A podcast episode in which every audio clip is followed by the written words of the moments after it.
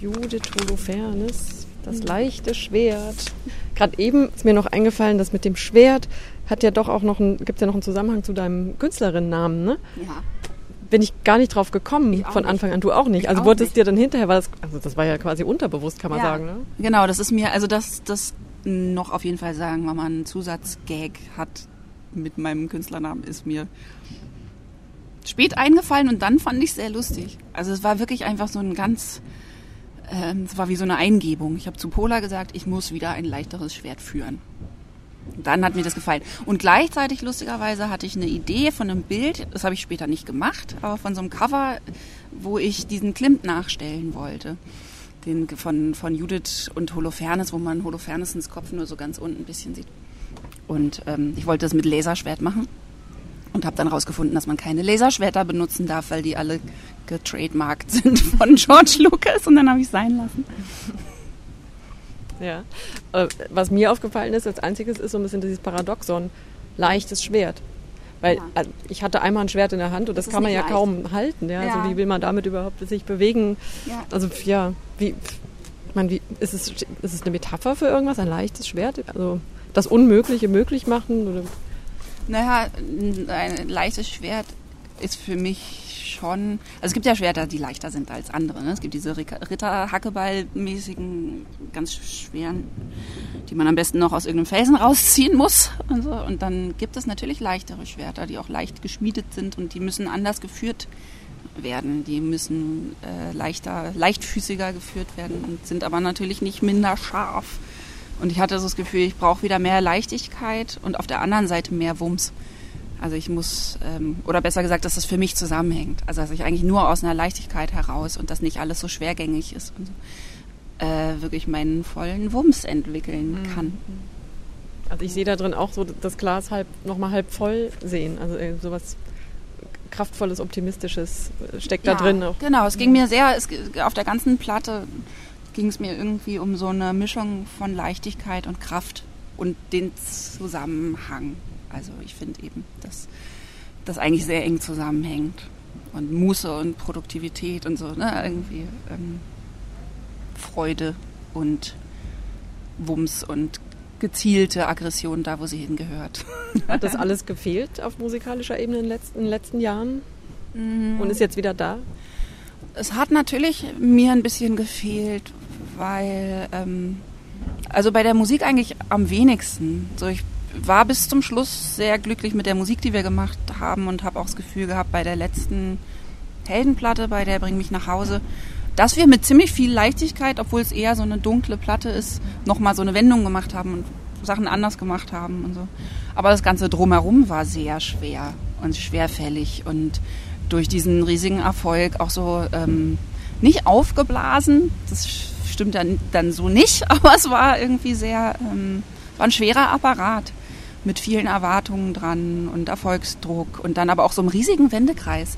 Ne? Also wenn man diesen Apparat versucht, äh, da irgendwie eine Idee hat, dann dauert es quasi ewig, bis die umgesetzt werden kann und ähm, auch diese Banddemokratie, so schön die auch war, das war auch für mich immer ein Schutz, so, dass ich nicht alleine für alles gerade stehen musste. Aber natürlich ist da ist es schwer, in so einen Flow-Zustand zu kommen, wo man einfach Sachen macht. Und leider funktioniert ja aber Kunst so. Ne, dass man so ganz leichte, also ich bin fest davon überzeugt, dass es für die Kunst gut ist, da lang zu gehen, wo es leicht ist.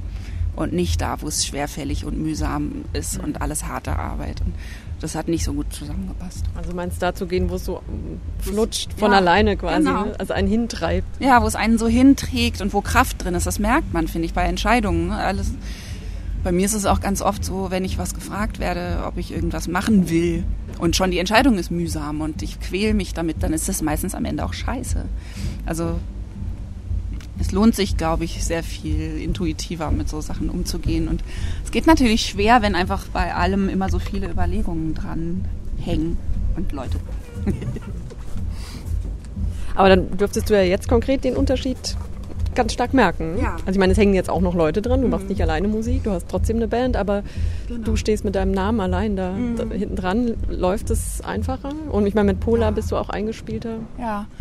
Ja, das, ich finde es ganz toll, ehrlich gesagt. Also natürlich gibt es auch Sachen, die schwierig sind und ähm, Natürlich mache ich mich nochmal anders nackig, auch vor mir selber, wenn ich, ähm, man kann ja in so einer Band dann auch immer, wenn irgendwas schief läuft, irgendwie sagen, ich war es nicht, er war es, das war nicht meine Idee und so. Und jetzt weiß ich, das war alles meine Idee und alles, was schief geht, ist irgendwie, ähm, es hat was mit Eigenverantwortlichkeit zu tun und da muss man dann auch manchmal tief durchatmen. Aber einfach so vom Ablauf und von, vom täglichen Machen ist es so viel leichter. Schon alleine dadurch, dass alles in Berlin stattfindet. Das äh, ist, glaube ich, auch was, was vielen Leuten bei Wir sind Helden nicht klar war, dass wir in verschiedenen Städten gewohnt haben. Von Anfang an. Also wir haben nie in der gleichen Stadt gewohnt. Das heißt, wir sind für jede Probe und für jede Bandbesprechung sind zwei in Zug gestiegen. Immer. Und das, das war einfach von Anfang an total verrückt. Und es war natürlich von Anfang an auch eine Sollbruchstelle. Und weil wir aber diese Band immer bis zum Schluss sehr geliebt haben, haben wir wirklich viel reingesteckt, das irgendwie so äh, funktionieren zu machen. Aber das ist schon, also ist einfach schwierig für jeden Videodreh, für alles. Es war jetzt kein, das war kein leichtes Schwert. Es war ein sehr schönes Schwert, aber kein leichtes. Äh, jetzt der Tenor auf ein leichtes Schwert ist ja einerseits so ein bisschen, also ein wichtiger Teil ist ein bisschen die, ähm, die Ode an die Faulheit und Absage, was ja auch also ja. nichts Ungewöhnliches ist in der Popkultur, ja. das dagegen sein und sich mhm. Ja, verweigern. Nichtsnutz ist ein Song, danke, ich habe schon, würde ich sagen. Op Opossum auch ein Stück. Ja, wobei Opossum, mm, Opossum ein bisschen, glaube ich, die Kehrseite beschreibt. Also das Opossum mag einem sehr niedlich vorkommen, es ist aber eigentlich ein stinkendes, hässliches, riesiges Rattenviech. Also die sind gar nicht so possierlich, wie man sie sich wünscht. Und die, ähm, die stellen sich halt tot, wenn, wenn sie Angst kriegen. Das heißt, es ist für mich eigentlich eher so eine Art Fabel oder Parabel auf äh, menschliches Verhalten. Und findest du gut oder nicht? Nee, nee, nee. Also ich möchte kein Opossum sein. Ich singe zwar natürlich Possum, Possum könnte auch ich. Wäre mir etwas unheimlich, sogar Land zu Boden sinken und so. Ähm, nee, aber das, da geht es eher um so dieses sich totstellen im Angesicht der Komplexitäten der Welt. Das halte ich eigentlich nicht für die aller äh, ähm, ja, schlauste Umgehensweise. Ja. Weil danke, ich habe schon ähm, zwei Sachen, die auffallen, die mir aufgefallen sind. Ähm, dieser Neil Young-Song, was hast du mit Neil Young da zu tun? Und das andere, das Video. Von der Ästhetik nochmal so einen guten Tag-Revival und inhaltlich vielleicht ja auch ein ah, bisschen. Ja, ja. Ähm, also so eine gewisse Verwandtschaft zur Reklamation ist mir aufgefallen, als die Platte fertig war, tatsächlich. Und mir gefällt es total gut. Also es sind ja Sachen, es gibt Elemente auf der Platte, die sind ganz, ganz anders die auch auf der Reklamation nichts verloren gehabt hätten. Aber ich habe trotzdem das Gefühl, dass die so im Geist irgendwie Geschwister sind. Also inhaltlich auch sind manche Themen näher dran, als mir beim Schreiben so klar war. Weil ich mich natürlich irgendwie auch immer noch mit den gleichen Sachen teilweise auseinandersetze von anderen Richtungen aus. Und musikalisch auch. Also es hat, finde ich, so eine ähnliche Energie, so eine Anfangs... Es ist wahrscheinlich auch kein Zufall, dass halt so eine Anfänger, ein Anfängergeist dabei ist. Was hast du mit Neil Young zu tun? Ich mag Neil Young eh. Und das ist aber tatsächlich einfach beim Schreiben so, dass mein Geist völlig unkontrolliert wandert und auch keine Sprachgrenzen so richtig akzeptiert. Und das ist mir einfach eingefallen. Und ich fand's super, weil ich meine, es ist, es ist natürlich frech, weil es ist ein wirklich ikonischer, wunderschöner Song von Neil Young, wo er natürlich singt, I've seen the needle and the damage done. Und natürlich geht es um was ganz anderes, als wenn ich singe, I've seen the needy and the damage done glaube, dass, ähm, dass der Schaden, den die Bedürftigen und ähm, ja, die Gier sozusagen in der Welt anrichtet, noch ein kleines bisschen höher einzuschätzen ist als der Schaden von Heroin. Aber vielleicht irre ich mich auch. ähm, es ging eben um die Ode an die Faulheit. Mhm. Und, aber du hast auch gesagt, dass also ein leichtes Schwert für dich bedeutet oder in der Kunst ist ganz wichtig ist, dass alles einfach so von innen raus passiert und auch leicht ist und Spaß macht. Und genau, also ich, ich finde, es ist nicht widersprüchlich, ähm, Leist, Leistung zu bringen aus einer Leidenschaft heraus, ja. so dass du in so einem Flow drin bist. Mhm. Also dagegen hast du dann nichts? Nee, überhaupt nicht. Ich kann arbeiten wie bescheuert. Wirklich. Also ich arbeite auch wahnsinnig gerne. Sonst würde ich es ja auch nicht jetzt schon wieder machen, freiwillig.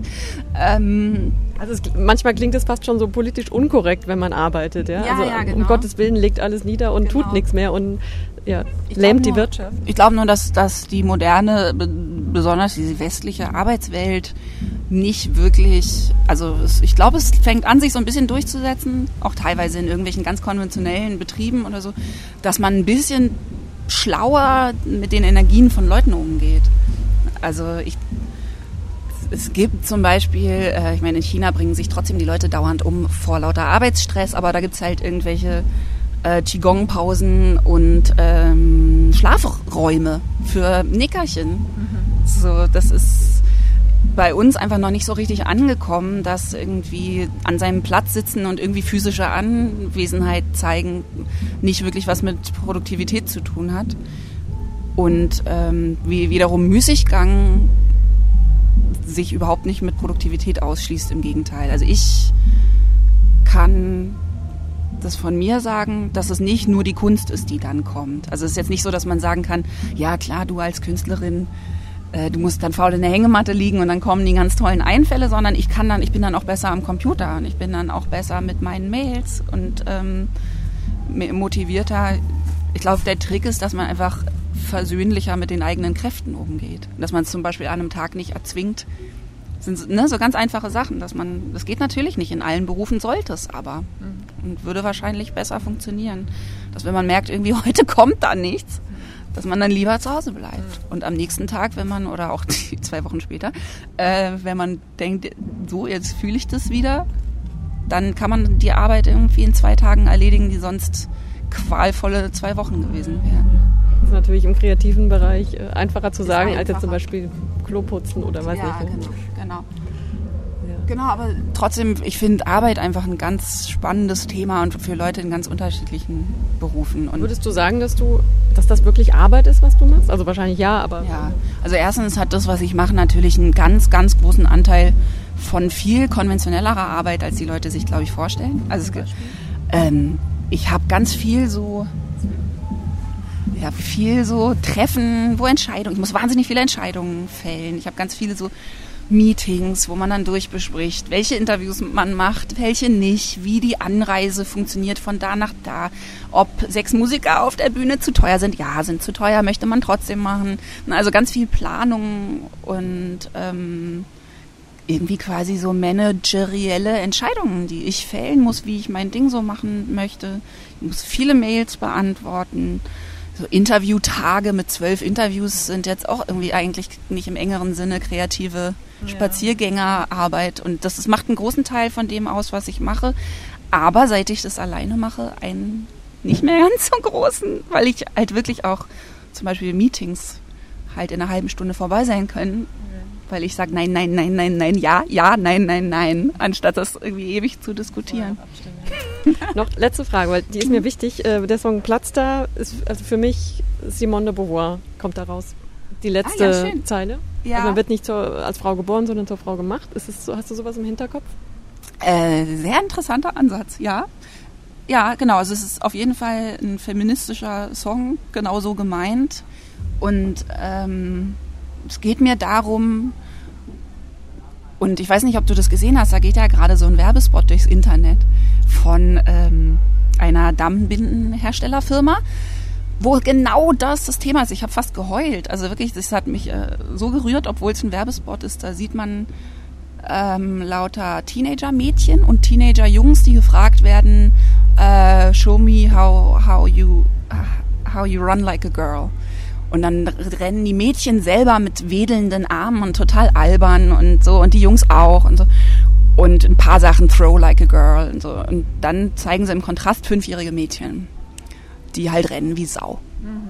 So. Und das ist genau das Thema von dem Song. Und deswegen, ich habe echt fast geheult, weil ich dachte, genau so ist es. So kleine Mädchen sind coole Socken, trauen sich alles zu und dann kommt in der frühen Pubertät, und das ist jetzt inzwischen leider mit neun, so kommt dieser totale Knick, äh, Selbstbewusstseinsknick, wo diese ganzen Befangenheiten mhm. reinkommen, dass man, also eigentlich da ab, ab neun muss man seine Kinder zu Feministen und Feministinnen Erziehen. Deine ist noch nicht so alt, oder? Nee. Aber die ist auch immer noch eine coole Socke, aber ich, mir graut das vor dem Moment, wo ihr plötzlich auffällt, dass sie dicke Oberarme hat und zu gut in der Schule ist. Okay.